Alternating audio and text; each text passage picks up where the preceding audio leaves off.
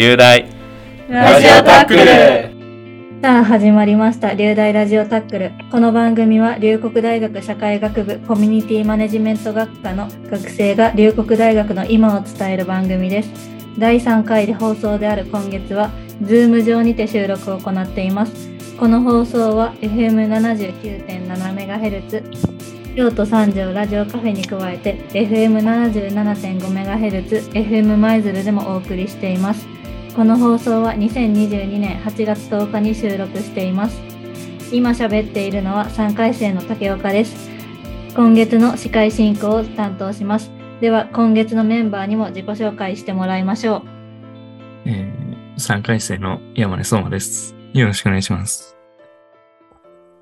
同じく3回生の脇坂優衣です。よろしくお願いします。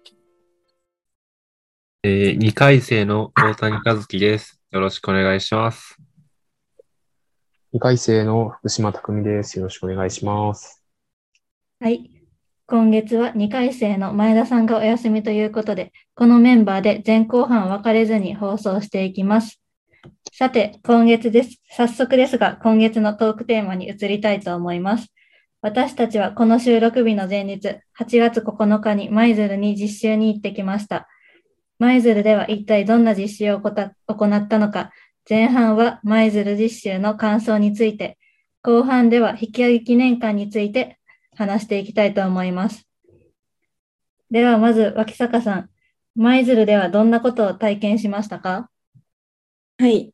えー、舞鶴の実習では、結構、舞鶴の観光を楽しんだりっていうこともあのしました。とどこに行ったかっていうと、と舞鶴ってあの海が結構近い町になるので、結構海、そのもともと海軍が有名、海軍が有名というか、その海軍海軍の町みたいなね。そうですね、海軍の町っていうことで、もともと倉庫として、海軍の倉庫として使われていた建物だったりとか、それが赤レンガパークっていうその博物館みたいな感じで有名で、そこに行ったりとか、あとは、ゴロースカイタワーっていう、すごく見晴らしのいい展望台に訪れて、うん。うん。はい、景色を眺めたりとかもししましたし、あとはそこのスカイタワーに結構おしゃれな感じのカフェがあったので、そこでみんなでお昼ご飯を食べたり、そういった感じで楽しんだりしました。で、そのお昼ご飯を食べた後は、FM 舞鶴さんに行って、たまたまタイミングがあったので、生放送になんと私たちこのメンバーで出演させていただいたりしました。はい。そんなはい、あ感じ。りがとうございますう。スカイタワーの景色すごい綺麗でしたよね。めちゃくちゃ綺麗でしたねね。晴れてた。すごい晴れてたんでねうん。見に行ったとき、めっちゃね、結構海も見めそうそう見えましたし、一山望できるぐらいのね。近いので、山も海もどちらも楽しめるっていう感じで、すごい綺麗でしたね。いや、確かに。そのなんか街スカイタワーが近畿の何絶景1位みたいなああ、百感じで。書かれてて、もうなんか納得しましたよね。すごい綺麗やったし。ねえ。一回登ってほしいですね。スカイタワーね。舞鶴行ったら行ってほしいですね。ぜひとも。ままた行きたいですね。うん。ねあとそこでねご飯も食べてね。そうですよね。食べましたね。うん。みんな何食べました？と私は、えっと、舞鶴って肉じゃがすごい有名じゃないですか。はいはいはいうんはい総合平八郎のね。っていうことで。で、その肉じゃがのコロッケ、肉じゃが風コロッケを使ったうん。バーガーがあったので、それを注文しました。すごい美味しかったです。うんい。や、美味しそうやったですね。大きかったですもんね、結構。でかかったボリュームボね。リュームありましたね。アメリカンサイズのね。うん。山根くんは何食べました？僕、私、山根は、あの、オムカレーっていう、オムライスとカレーが一つになってるやつをね、そう。食べました。卵がふわふわのオムライスで、美味しかったですね。ね先生もなんか同じの食べてはりましたよね。あそうそう先生と一緒のテント食べてましたよね。先生とね、一緒のやつ。オムカレー二つでって言ったら、先生もね、美味しそうにしてありました。ありましたよね。結構あの量あ結構っ、て、初め持ってきた時に、お、大きいって思いましたもん、僕見てて。お皿大きかったんでね。大谷くんは何食べましたっけ？あ僕は、あの、妙高バーガーっていう、バンズの間に、その、タツタ揚げと、その、海軍名物のカレーが、その、挟まってるハンバーガーをいただいたんですけど、はいはいはい。結構これもやっぱりサイズ大きくて、うん結構か噛むのが、あーってちょっと、ね口開けないと食べれない感じで、サイズがすごかったですよやっぱりタツタ揚げも結構ジューシーで、ね。うん。まあもう美味しかったです。それにつきます。カレーも、なんていうのその、できる前からそのキッチンから結構いい匂いしてきて、うん。うんお腹が減る匂いが。減ってたんで、も 私たちそのお昼ご飯を食べたのが多分1時とか2時とか、あちょっとお昼過ぎぐらいやったので余計にお腹空いてましたね。はい。では、その舞鶴の実習の中でも山根さんは舞鶴で特に印象に残っていることは何かあったりしますか？やっぱりまあみんな一緒だと思うんですけど、FM 舞鶴での生放送が一番印象に残ってますね。う、ん。ん。すごいですよね。ねなかなかできないっていうか、もう一生でね、一回あるかないかぐらいのね、経験なんで、な学生にね、生放送なんて、そんなもったいないっていうか、貴重ですよね。貴重な体験でしたね。すごい緊張しましたね。緊張しましたね。一番もすごい。借りてきた猫状態で。うん。みんなすごいおとなしくなっておとなしいですねって言われてました。言われましたね。その前後半に分かれて、その前半が私、竹岡と山根くんが、その生放送を出させていただいたんですけど、その生放送出てるブースから、その控え室みたいなところが見えるんですよ。うん。そしたら、その後半組の3人がすごいそわそわしてるのが出てきて、あ、緊張してるなって思ってましたね。バレてたか。本当にずっとそわそわしてましたよ。じっと待ってる時間ってね、すごい机の周りを歩き回ってませんでした。それ僕ですね。僕がずっと歩いてましたね。500歩ぐらいずっと歩いてましたね。動いちゃいますよ。何かしてないと落ち着そう。気分を紛らわすっていうね。紛らわすために何か作業して。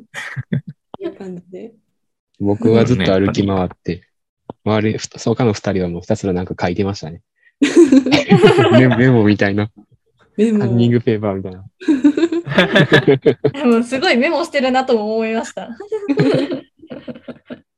で、3人ともメモを持ってラジオに臨むっていう。準備万端です。準備簡単で。バレちゃうバレちゃう。でもすごい緊張したけど、まあ、楽しかったですよね。そうそうですねで。すね。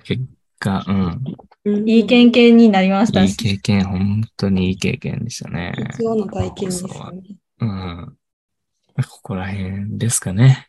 そうですね。はいはい。はい。では、前半はここまでです。後半では、引き上げ記念館について話していきたいと思います。後半もぜひお聞きください。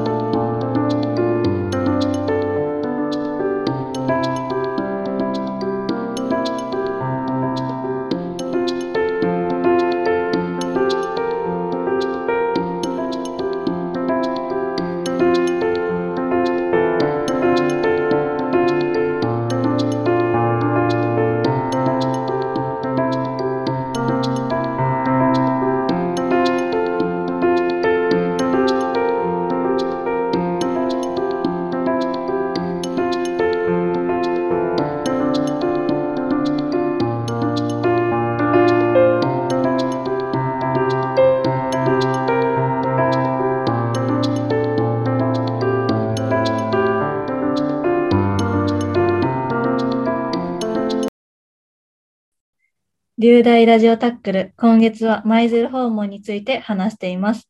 後半では引き上げ記念館について話したいと思います。ではまず引き上げ記念館の説明について脇坂さんお願いします。はい。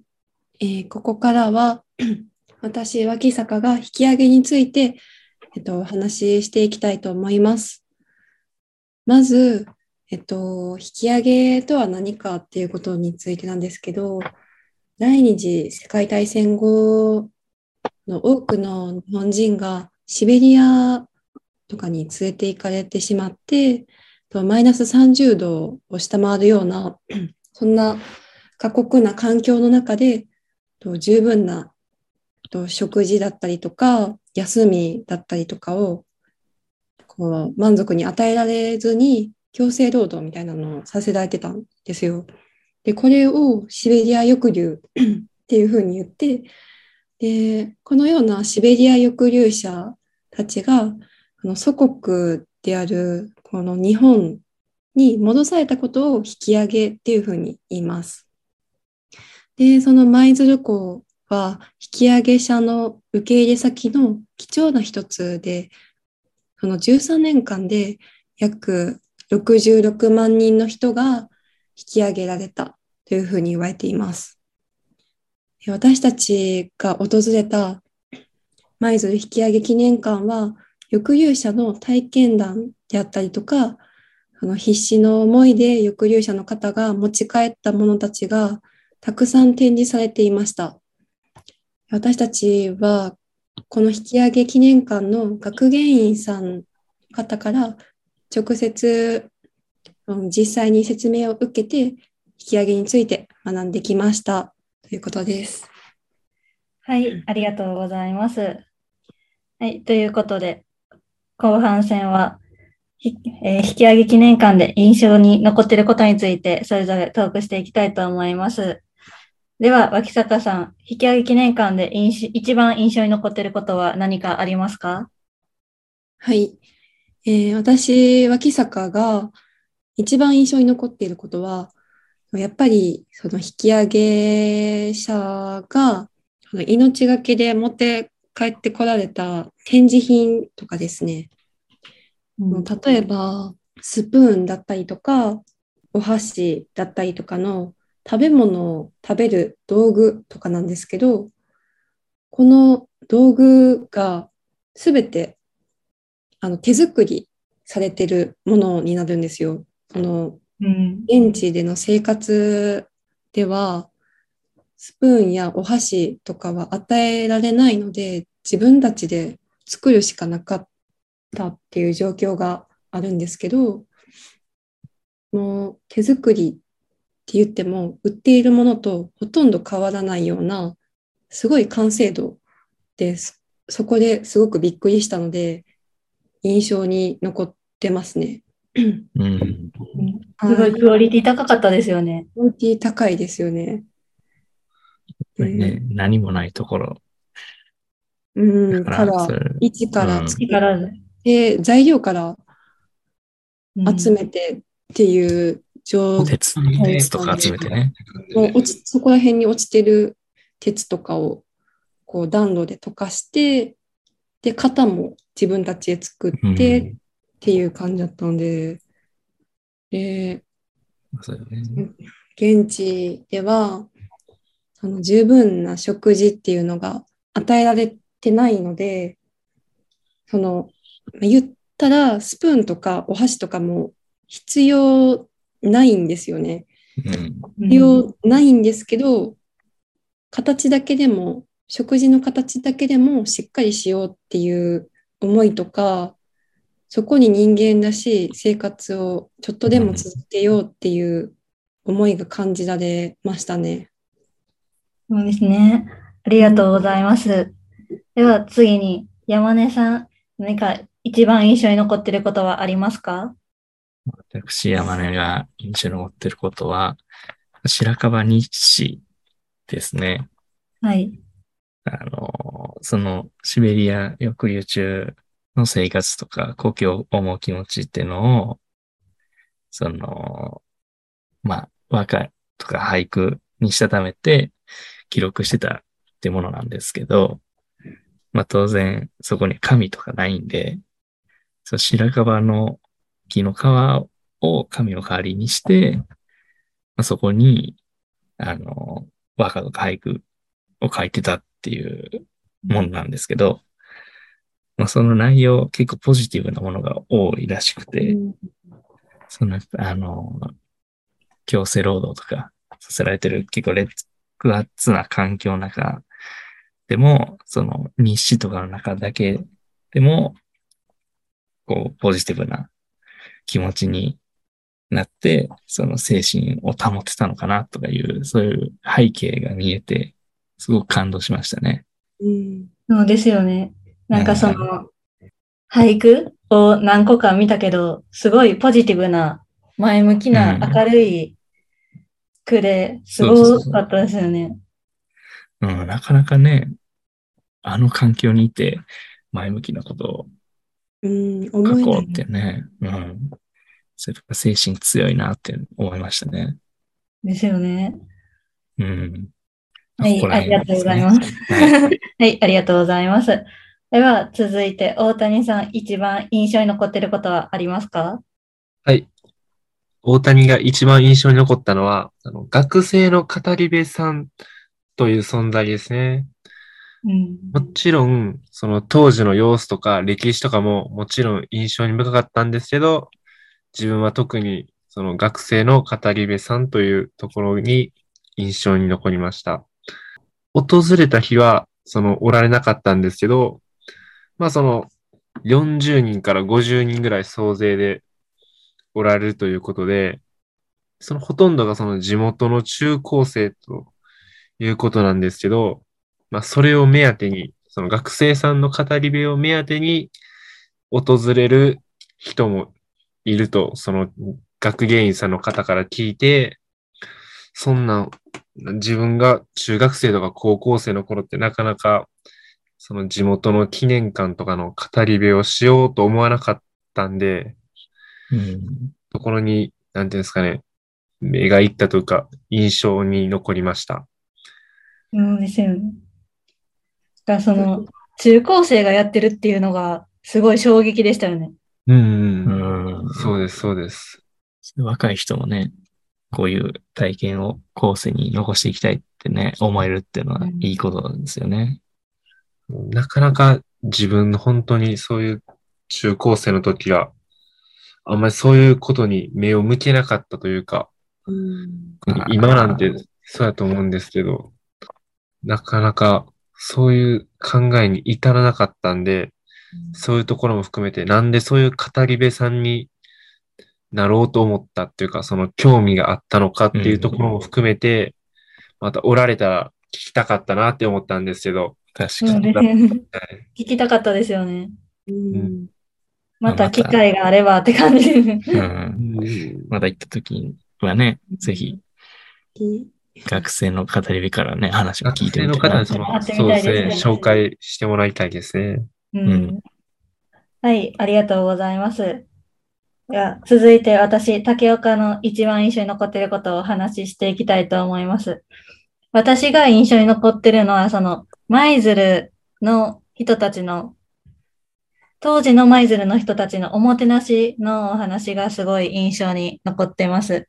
その、おもてなしっていうのは、その、シベリア抑留から帰ってきた人たちに対して、その当時舞鶴に住んでた住民の方々がおもてなしをしたっていうお話なんですけど、その舞鶴の人たち、当時の舞鶴の人たちも生活がそんなに豊かではなくて苦しかったっていうお話を聞いて、でそういう環境の中でもシベリア抑留から帰ってきた人たちにお帰りと言ってお茶を渡したりとか、そういうおもてなしをしてしていたっていうことを学芸員さんのかだから話を聞いて、それがその舞鶴の人たちならではのおもてなしの心っていうのがすごい印象に残っています。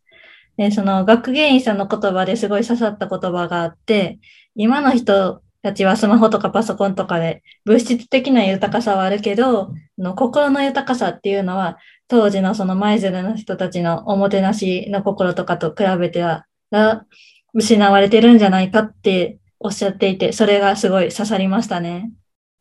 はい、うん以上です。刺さりましたね。そうですよね。見習いたいって思いましたね。うん。うん。なかなかね、スッとできることじゃないんでね。見ず知らずの人にお帰りって言える心すごういん。大事ですよね。勇気いりますよね。うん。そういうの言われたら嬉しいですもんね。嬉しいですよね。うん。なんで、やっぱりそういうのはね、積極的にやっていきたいなってね。うん。自分たちの生活にも取り入れていけたらいねいですね。はい。ということで、最後に、福島さんは引き上げ記念館で一番印象に残っていることは何かありますか？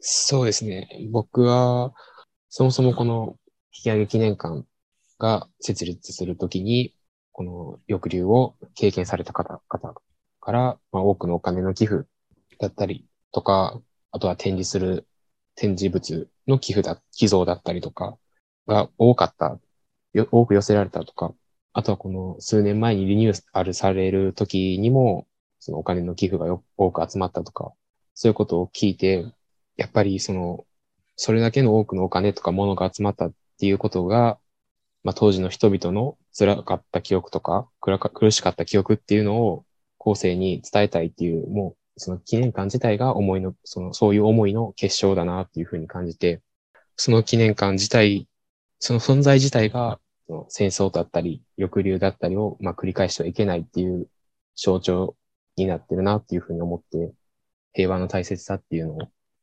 実感しましたね。うん。うん。ありがとうございます。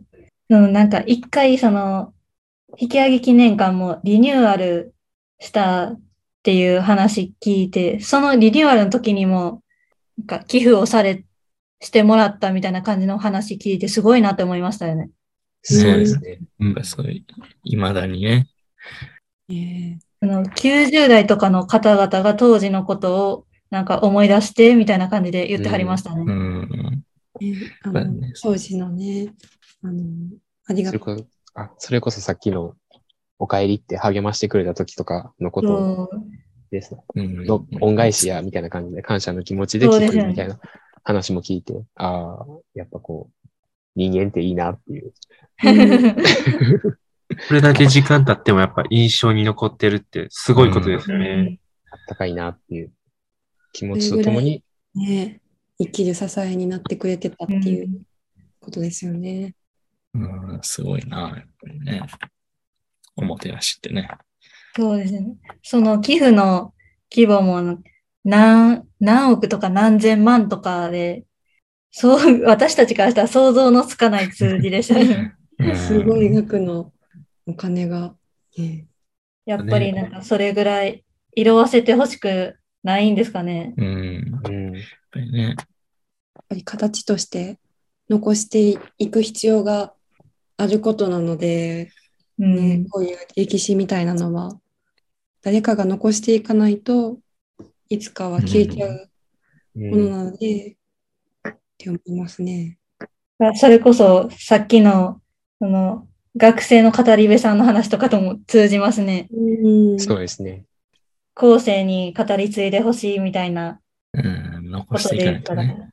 うん。その、いっぱいスプーンとかも寄付したりとか、もう全部そこにつながってきますもんね。うんうん、やっぱ僕らいた時も小さい子供さんとかいはりましたもんね。いましたね。そうですねいましたよね。なんか家族連れっぽい方々が。やっぱりなんかその舞鶴の人たちに、にとったら、まだその、なんていうんですかね、引き上げ記念館に行くことによってみたいな感じなんですかね。まだ色あせない記憶として子供を連れて行って、代々語り継そいうでいく。ですよね。うん、そうもらいたいっていう引き継いでいくというか。思いがあるんでしょうね。